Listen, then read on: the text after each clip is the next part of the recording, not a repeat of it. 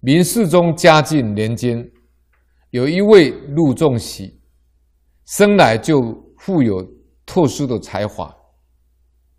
十七岁时，跟随邱老师到京城居住。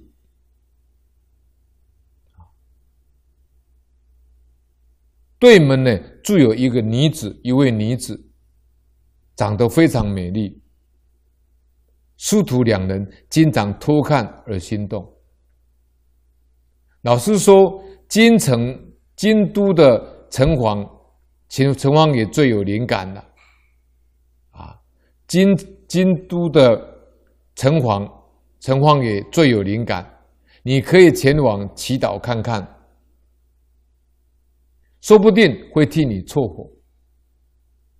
于是陆仲喜呢前往祷告。当天晚上，两人都梦见被城隍爷追逐，并且大声说，并且大声加以责骂说：“你是什么东西？怎么可以昧着良心亵渎神明到这种地步呢？”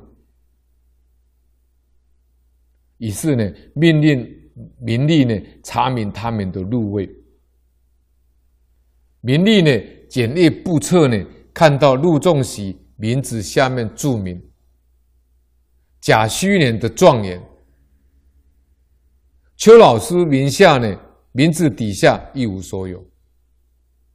神明说了，陆仲喜，我应当要向上帝奏明此一事实。将其禄籍消除，让他终身贫贱。邱某人呢，要戳起他的肠子。梦才刚醒来，邱老师就感染霍乱死了。陆仲喜后来一生都是贫贱，就如同神明所说一样。